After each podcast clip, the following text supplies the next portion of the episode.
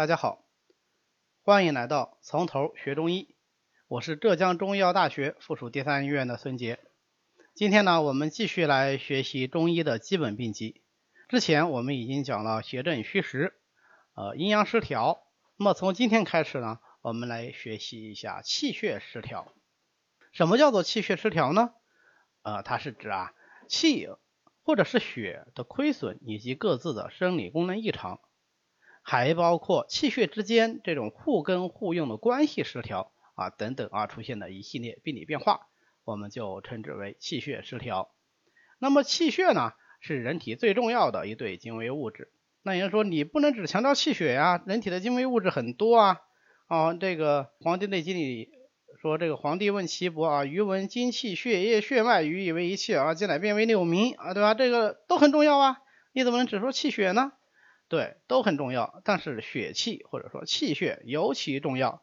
那我们在讲阴阳的时候，就以血气来隐喻人体。我们有讲这个左右者，阴阳之道路也啊，就是左升右降，这个气机的升降是阴阳的道路啊，来反映阴阳运行的规律。那么阴阳者，血气之男女也。这句话什么意思呢？就是说血气之于人体啊，就是阴和阳来比对的最重要的一方面，所以血气是非常重要的。那么在四问里，他也说啊，血气不和，百病乃变化而生。所以气和血的功能失调呢，是导致一切疾病的基础。所以它这也是一个非常重要的呃基本病机。啊，我们前面讲阴阳的时候已经讲过，就任何疾病你变到它最基础的层面，一定是有一个阴阳的病机在的。那么同样啊，任何疾病你要辨证，也必定会。变出它气血的失调，有人说那我就津液病呢？津液病会有气血的失调吗？呃，严格意义上讲，如果说你是津液已然受损，那么气血也通常肯定是处于一个呃失调的状态的。所以说气血失调这个基本病机对于我们来说非常的重要。如果我们辨清楚了气血失调的这个病机，再结合我们后面将要学的脏腑经络啊，那就是给他给一个定位。那比方说，我知道这个人是个气虚，然后再定位到肺，哦，那就是肺气虚，那这就变成脏腑辩证了。所以它也是后面我们将要学习的啊脏腑经络辩证的，或者说脏腑经络病机的呃一个基础。啊，我们经常会把这个辩证和病机呃容易搞混淆啊，这呃是。很常见的一个术语运用的错误吧？啊，为什么会这个情况呢？主要是因为我们一般讲啊辨证，其实就是在辨病机啊，只不过是侧重点不一样。病机呢，强调的是病情的演变啊；辨证呢，啊，强调是线下的状态以及它的前因后果，稍微有点不一样。好，那我们就来看一下啊，这个气血失调主要包含哪些内容呢？很简单，气的失调和血的失调。我们今天呢，重点就是来讲讲气的失调，或者说气的失常啊。失调失于调和，失常失其常态。气的失常，从大体上来说呢，啊，也包含两个方面，一个就是不足，那气的不足叫气虚啊，精气夺则虚嘛，气虚。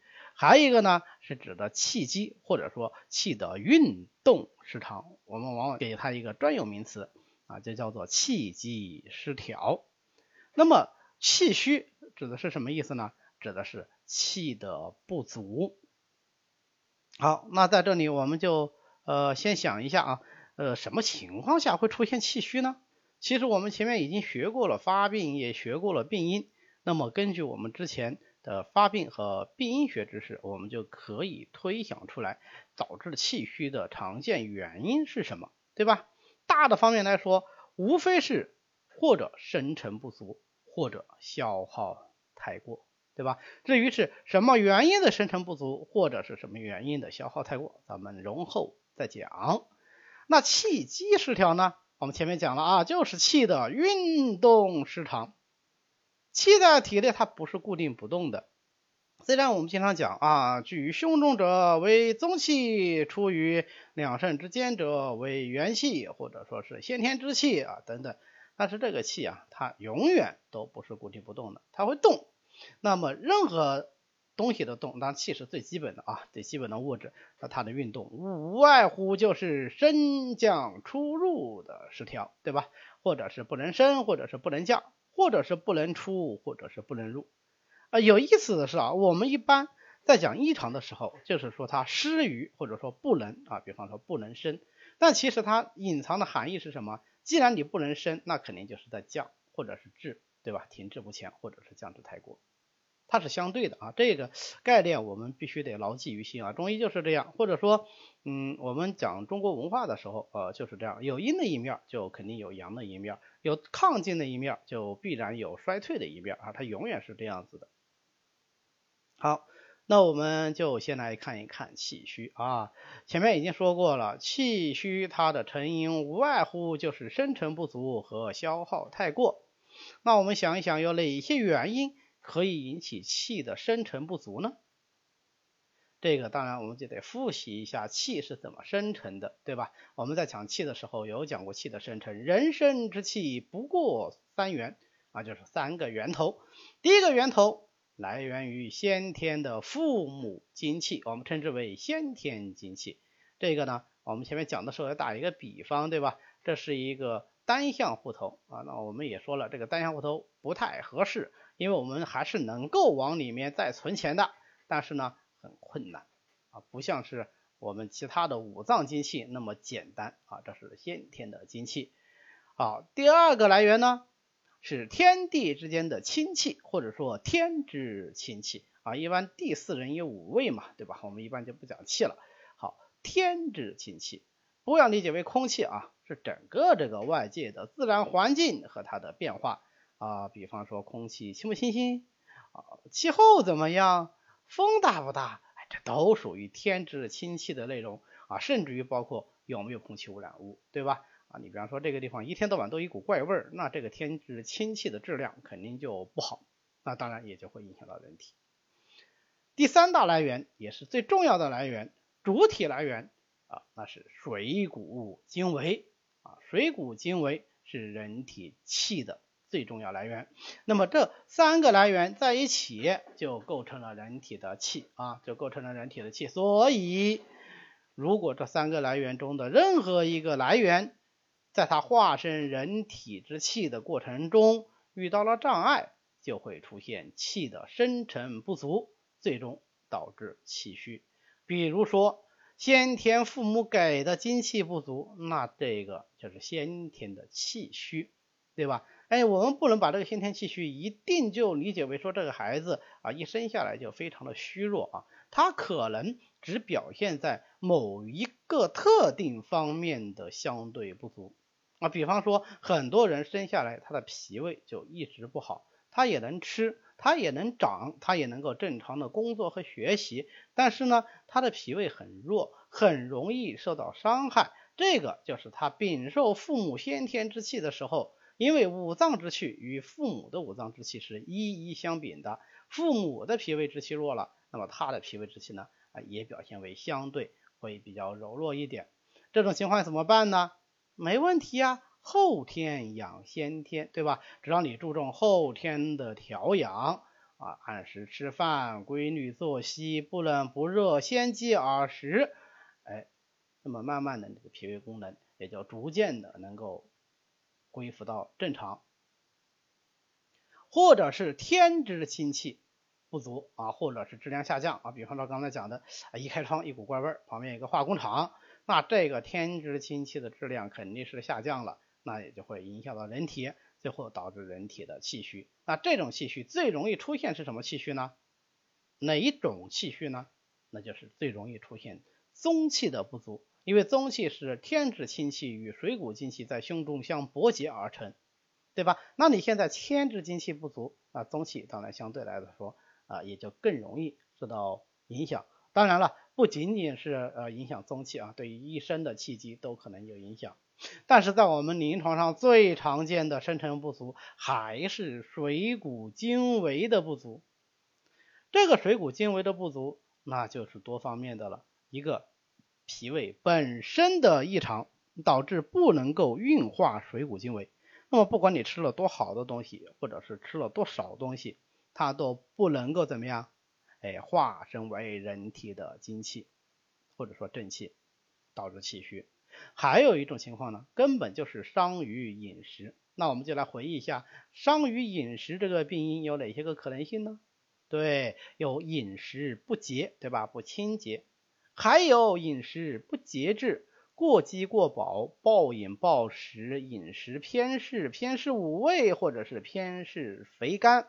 虽然说吃了很多好东西，但是这些好东西呢，反而有碍脾胃，最后导致脾虚不运，气机不升，出现一个气虚的症状。啊，或者是出现一个气虚的病机，这个都是非常常见的啊。这是气虚的第一大类原因，生成不足。还有一种原因呢，就是由于消耗太过而引起的气虚。所谓劳则气耗，所以因为消耗太过而导致了气虚，最常见的一个原因就是各种劳伤。那这个劳伤主要。指的是劳力而伤，劳力而伤，那么就会直接的伤及气机，伤一身之气，尤其容易伤脾肾之气。如果呃劳力太过啊，根据不同的劳力方式，那么也可能会伤到肝肾。所谓久力伤骨，久行伤筋啊，也会伤到肝肾之气。那有人说，那我劳心防劳啊，是不是就不消耗气了呢？怎么可能？一定会消耗到的，对吧？那我们想一想，如果是劳心太过，它伤的是什么气啊？劳心太过伤的是心气，对吧？如果是防劳太过呢，它伤的就是肾气。这劳则气耗。第二大类消耗的原因呢，是所谓的壮火食气啊，或者说火热伤气。那火热的原因就很多。比方说，到了夏天的时候，天地之间的气化特点就是火热特别的旺盛，是吧？暑邪就容易伤精耗气嘛，哎，它就耗气，这个是天地之间的壮火时气。所以为什么到了大夏天啊，三伏天特别热的时候，大家都懒洋洋的不想动啊，就是这个原因。还有更多的壮火时气，实际上是由我们人类自己调摄不当引起来的。那要比方说，经常的发火，你就特别累啊。这个情志之火，它也伤气，对吧？再比方说，我们经常喜欢吃一些补益或者是壮阳的药，那么这些温燥的药或者是食物，它也伤气啊。比方说，辣椒吃多了，伤不伤气？伤气。那你肯定会想，哎呀，那四川人天天吃辣椒，实际上中国有很多地方都有吃辣椒的饮食习惯啊，四川。广西、湖南啊，甚至陕西，对吧？油泼辣子一道菜，那么他们伤不伤气呢？过犹不及，太过了就伤气。不过，那么这种饮食习惯在他们当地来说是适应它的地气特点的，它是不伤气的。所以一定是壮火时期，而不是说你不能吃辣椒啊。如果这么理解，那就太狭隘了。第三种。气机的消耗太过呢，是气随阴脱。我们前面有学过气和血的关系，气和津液的关系，以及气和精的关系。那么精、津液、血相对来说都是属阴性的东西，都是有形的东西，阳化气，阴成形嘛，对吧？都是属于有相对有形的东西。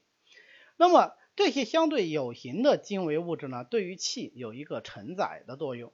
所以血能载气，精能载气。假如出现了血、精液的大量亡失，就会导致气随阴脱，或者是气随血脱，或者是气随精脱。气随血脱的典型例子就是大出血。而大出血的时候呢，虽然首先消耗掉的是阴血，但是实际上呢，人体之气也随血而出，最后形成一个脱气脱血的状态。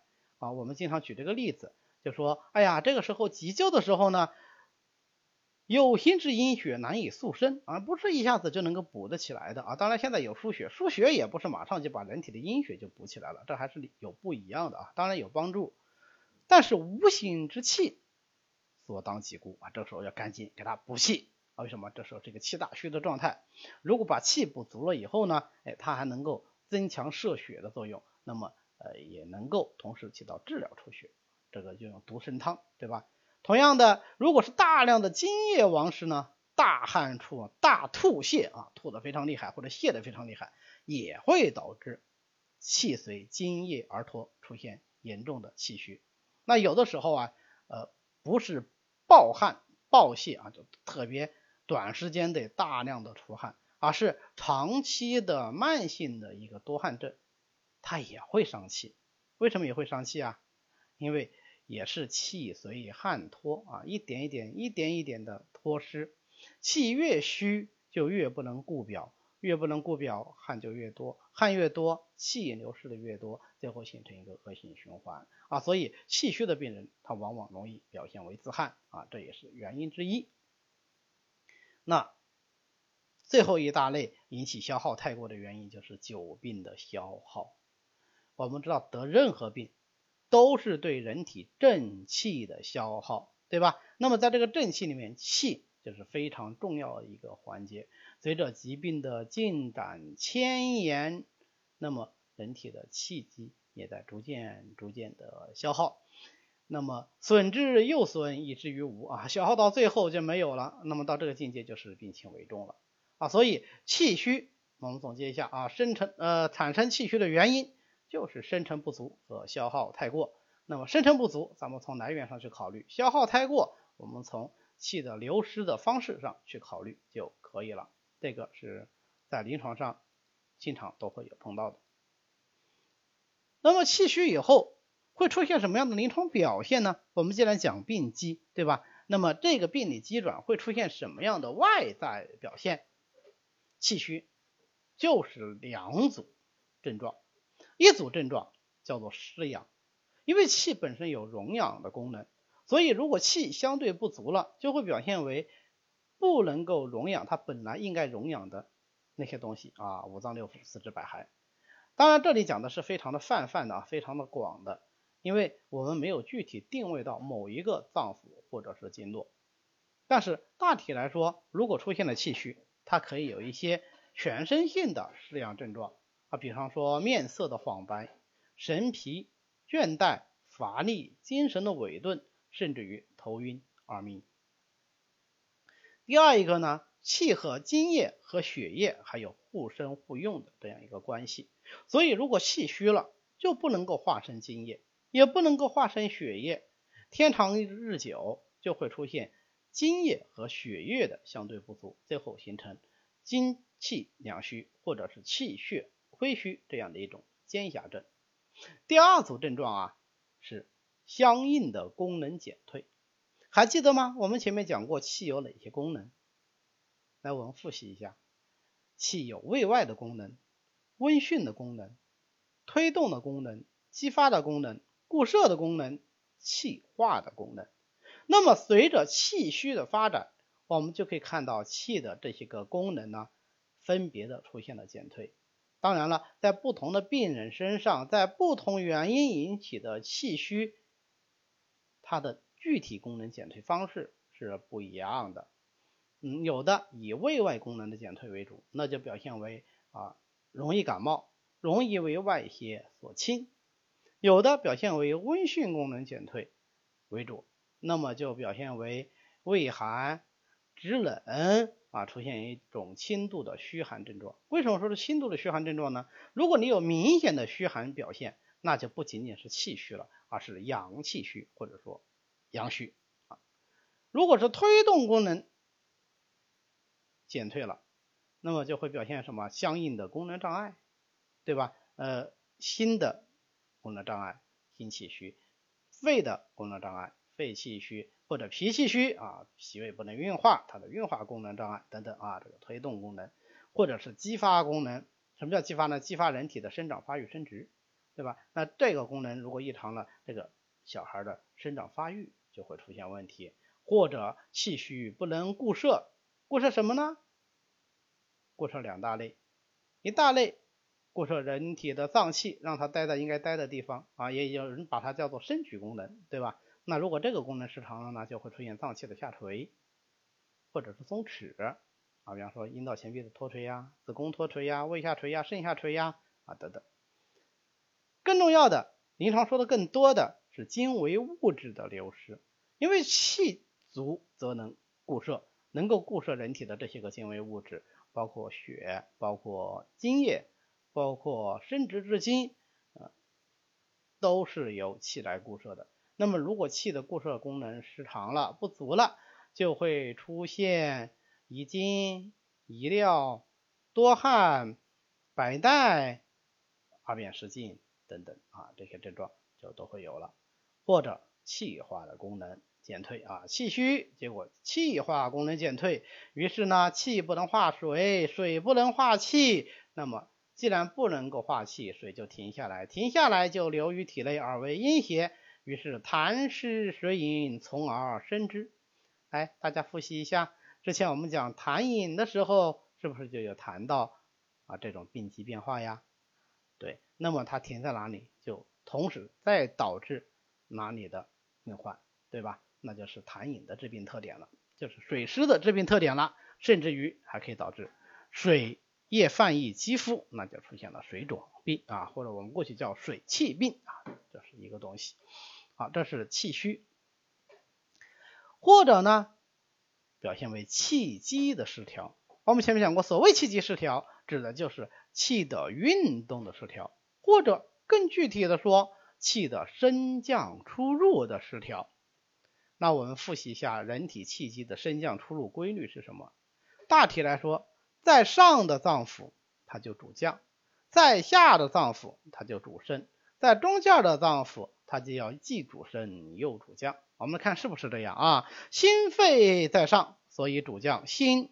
心火一降，以及肾水，肺肺主速降。肝肾在下，所以肝肾在下就主升，是吧？肝气那本来就是主升的，怒则气上嘛，是吧？肝气喜调达而，勿一欲主春生之气，春生之气不就生生欣欣向荣嘛，生生不息嘛，对吧？所以它是向上的。肾。肾在下，肾主水，肾水要上聚于心，于是就水火既济，心肾相交。你看，心肺在上主降吧，肝肾在下主升吧。中间的脾胃，哎，它去中焦，它选斡旋升降啊，既能够升也能够降。但是在这个大规律底下呢，还有小规律。肺在上，它主降，可是它同时也主宣发，对吧？肺主宣发速降嘛。哎，宣发是指的什么？是指的出，是吧？那是因为肺在里，在上，所以它主宣发主出。那么肾呢？肾在下，也在里，它就主入，所以肾主纳气，肾主藏精啊，这是一对例外的关系。第二对例外的关系呢，就是在中间的这个脾胃，我们讲斡旋升降，但是这个斡旋升降不是由脾一个人完成的。啊，是由脾和胃相配合完成的。所谓脾主升清，胃主降浊。所以啊，我们复习了这个五脏对于气机的调节作用以后，我们就能够理解气机的升降出入的失调，它最后容易落实到哪些个脏腑上。那我们想一想，如果是升有问题，它容易出现在哪一个脏腑呢？主升的脏腑是肝和肾，对吧？还有肺，肺主宣发，对吧？所以升出问题，容易是肝，容易是肺，容易是肾。还有呢，主降的容易出问题吗？不降不就是怎么样？肾质太过嘛，对吧？哎，胃主降浊，所以胃也容易气逆啊。胃主降浊，那人说，那呃主降浊的多了，肺还主降浊呢？对呀，所以肺气也容易上逆啊。当然，它一方面还主宣发啊。那么，如果是主降之太过呢？谁主降啊？心主降。降之太过的另外一个含义叫什么？就是升之不及，对吧？啊，所以升之不及，谁主升呢？脾主升呢？啊，升之不及则降之太过，所以容易因为脾胃而导致中气下陷，对吧？这是我们做的一个理论推导哈。那我们再来看一看，实际上是不是这样呢？哎，常见的气机失调就是升降出入的异常，不能出，不能入，不能升，不能降，再加上一个不能行啊，升降出入你总得动吧，对吧？如果动之不足，或者说不能够有正常的气机运行了，那就叫做气滞啊。那如果说不能够降了啊，降之不足或者升之太过，你看它是一反一正一反的，对吧？降之不足或者是升之太过，那就是气逆；如果是升之不足或者是降之太过，那就是气陷。气不能出，那就是气闭；气不能入呢，那就是气脱。所以，我们常见的气机失调就这五种啊：气滞、气逆、气陷、气闭、气脱。我们依次来看，第一个，什么叫气滞？所谓气滞。指的就是气机的郁滞运行不畅。正常情况下，人体的气机应该是环周不休的，应该是不停运行运动之中的。那现在它为什么运行不畅了呢？两个方面的原因。第一个，跑不动了，没有力量让它来运行了。比如说疏泄的无力，肝主疏泄以行气机，现在肝气郁结不能疏泄。那么就不能够推动气机的运行，于是气机的运行就减缓啦，就停滞了啊，出现了气滞，这是也是我们现在最常见的啊气郁气滞的一个类型，或者推动的无力，气能跑是因为有推动的作作用啊，气机本身的推动作用啊，如果说气虚推动乏力了，那它不就气滞了吗？所以气虚的病人往往也容易伴随出现气滞，因为虚了推动就无力，推动无力它就更加的停滞。对吧？这个很容易理解，以及外邪的影响，什么样的外邪容易导致气机的瘀滞呢？那当然就是相对来说阴性的邪气，比方说寒性收引，那如果重于寒邪，是不是就容易导致气机收引而不行呢？对，那就导致了气滞，或者是湿邪，湿邪一阻气机，易袭阳，一阻气机易伤阳气。对吧？所以它阻滞气机，那也容易出现气机的瘀滞啊。这是第一种情况。第二种情况呢，是没有路让它走了，气的运行通道是什么？经脉，对吧？分肉、三焦啊，这些都是气的运行通道。经脉之中，阴行脉内，外行脉外，胃行脉外，对吧？那么胃行脉外走的是分肉之间，所以它能够温分肉，对吧？那么三焦，三焦是元气通行的通道啊，三焦者元气之别实也啊，这个都是我们之前讲过的内容。那么假如这些个经络分肉三焦出了问题，比如被有形的实邪所阻滞，是不是气机的运行也会出现问题啊？那么哪些有形的实邪阻滞会导致气机？不畅呢？所有的任何一种有形的湿邪都有可能会导致气滞。那我们常见的就三大类：痰湿、食积、淤血。痰湿上痰湿水饮啊，一个统称啊，这些这些水液代谢障碍而产生的病理产物，都可以停蓄而导致气机不行。当然，这个它其实是相互影响的。啊，我们讲那水饮怎么形成的呢？啊，《内经》里面讲水肿病的一个重要病机，五脏阳以遏也啊，五脏的阳气被遏制了。那五脏的阳气被遏制，一方面不能气化，水停为患；另外一方面，是不是也是有阳气的阻滞不行，也有气滞的因素在里头啊？对，只不过是有偏重的不同而已。那么出现气滞以后，会有什么样的临床表现呢？首先。它会出现一种标志性的症状，气滞不行的标志性症状是胀满痛，或者是胀，或者是满啊，撑满感、满闷感，或者是痛啊。它这个痛往往也是以胀痛为主的啊，这是气滞不行的啊临床第一个临床特点。第二个临床特点呢，气滞以后就容易继发其他的阴邪停滞。啊，我们前面讲的痰湿、水饮、淤血都可以继发于气滞。当然了，气滞以后呢，引起了痰湿、水饮、淤血停滞。啊，它是水饮淤血的停滞，我们先讲过，它又是导致了气滞的原因，这样就形成一个恶性的循环。所以我们经常挂在嘴边上的啊，气滞则血瘀，血瘀则气滞，对吧？气滞则水停，水停则气不行，那也就是气滞的意思啊，它是相互影响的。以及你想想看，如果气机瘀滞运行不畅了，那么它是不是哪个地儿的气？运行不畅，那么哪个地儿它就容易出现相应的功能障碍呀？我们中医辨证或者中医分析病机是以五脏为核心的，所以它就出现相应的脏腑功能失调。比方说，气滞于肺啊，肺气的不行就会导致肺气壅滞；肝气的不行就导致肝郁气滞；脾胃之气的不行就导致脾胃气滞。对。这三对脏腑啊，就是肺、肝、脾，是最容易出现气滞的。那其他地方容不容易出现心气容易出现气滞吗？啊，心气当然可以有气滞，但是我们很少说，临床上也很少见啊。一般来说，呃，心主血嘛，对吧？心血瘀阻就很常见。你说心气不通或者心气郁滞啊，那就几乎是很少见了啊。所以我们学习的时候就重点记住说。肺气壅滞、肝郁气滞和脾胃气滞就可以了。我们如果感兴趣，底下可以再思考一下，为什么这三脏它容易出现气滞啊？这个是有道理的。那么气滞讲完了，我们再来看看气逆。所谓气逆呀，指的就是上升的太过。什么上升太过？气机啊，气机的上升太过，或者是下降不及。什么情况下会出现气机的上升太过、下降不及呢？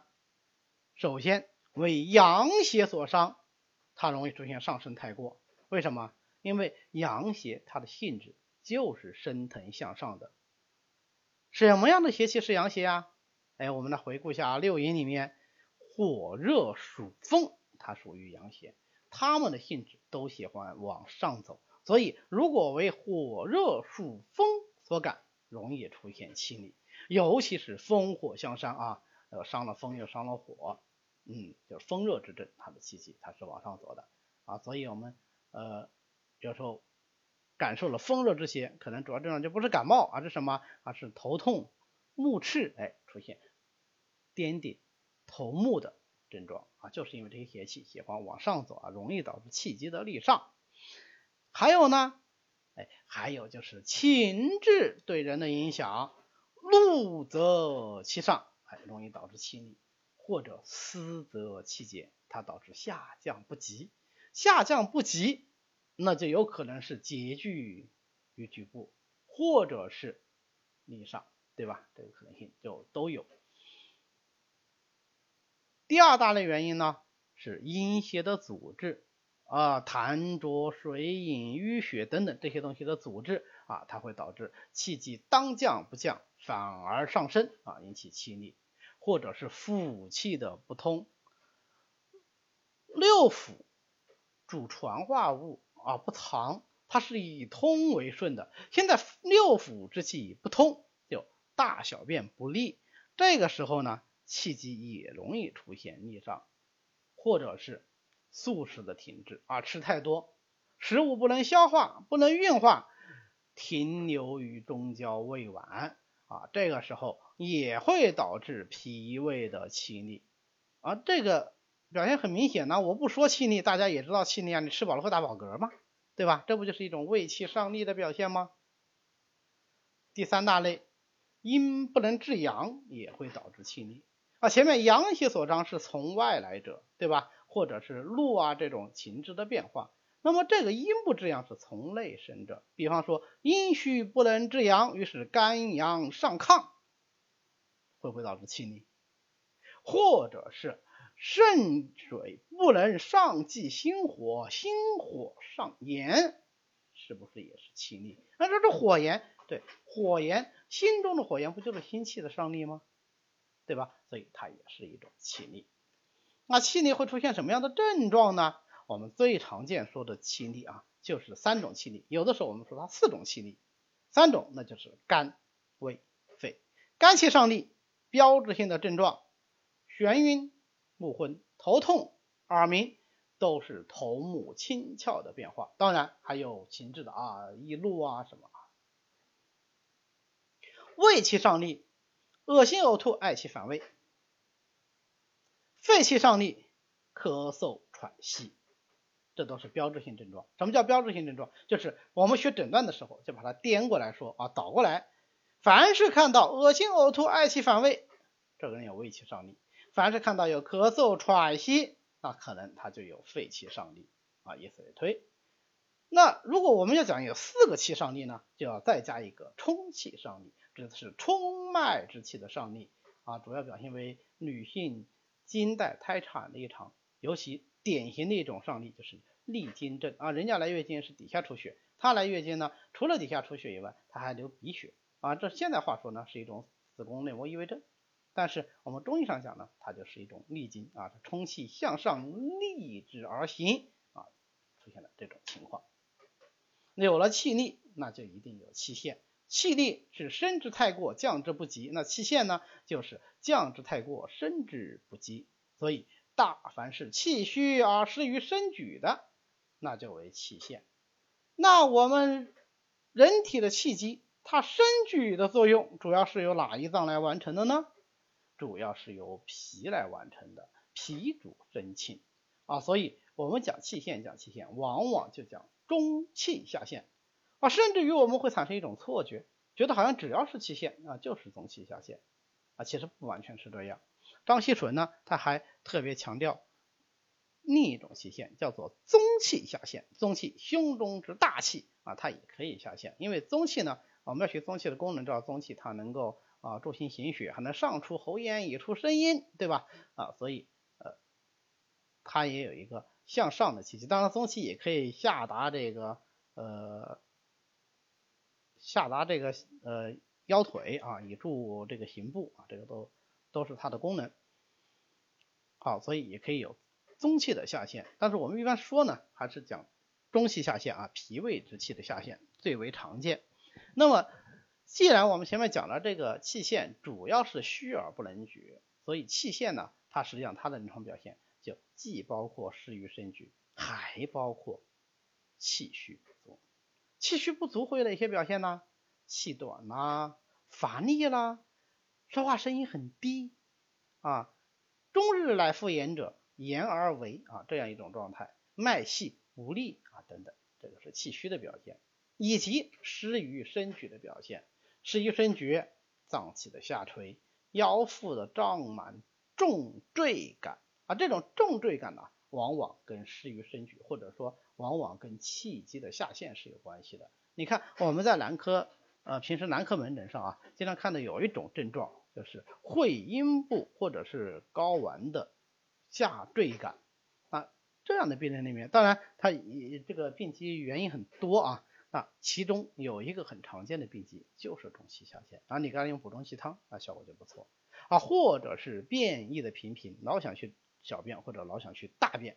啊，这个都是失于肾举的表现，或者是精微物质的流失。你完全不能肾举，最后它由下而出了嘛，对吧？所以它会出现出血啊，尤其是妇科的出血、尿血、便血这种下半身的出血，它会更常见一些啊。这是气陷。那么气闭呢？气闭是指的气机。闭于内而不能出于外，往往是由于浊邪外阻，或者是淤结太过，导致气机完全淤结在内，以至于清窍蒙蔽，最后出现一个什么呢？闭症的表现，四肢厥力、昏迷、不省人事啊，这种闭绝，那就非常多了，热闭症、气绝症、痛绝症、痰闭症啊都有啊，就是我们经常这种演绎小说里面讲的这种情况啊，怪叫一声。突然倒地啊，这个就是气闭的一个表现。我们呃，这说起来已经是旧闻了啊。很多年前，这个香港卫视中文台的这个刘海若主持人，他被国外已经判断为脑死亡，后来接回国内来接受治疗啊，用这个安宫硫磺丸啊，当然不只是这一种这一个方子啊，呃，以这个为主对它进行治疗，后来是完全恢复了。那么安宫硫磺丸就是治疗痹症的一个代表性的药物啊，就是治疗痹症的一个代表性药物。与痹症相对应的就是脱症。脱症呢，它是发生于正气大伤，完全不能内守，最后整个气机往外脱失而出，这个叫做气脱。一种情况，那就是我们前面讲的正气大伤；还有一种情况呢，不是我自己气虚，但是津液、血液的大量亡失，那么气呢也随之而脱啊。我们前面举例子了独参汤啊，这种情况，如果是脱症，这个时候啊也表现为昏迷，也表现为猝然昏倒不知人，这个时候要鉴别啊，到底是痹症。还是脱症，如果是痹症，开窍形身；如果是脱症，那叫回阳救力，大补元气，对吧？脱症我们要用独参汤啊，这个就完全不一样。那怎么去鉴别痹症还是脱症呢？哎，这个我们在诊断学里面还会再讲啊。那我们今天呢就不啰嗦了，不然把诊断学的词儿都给抢光了啊。好，那么今天呢我们就讲到这里。各位如果对我们的讲课感兴趣，也欢迎您在喜马拉雅上。订阅我们的从头学中医，这样您就可以随时收听到我们的最新内容了。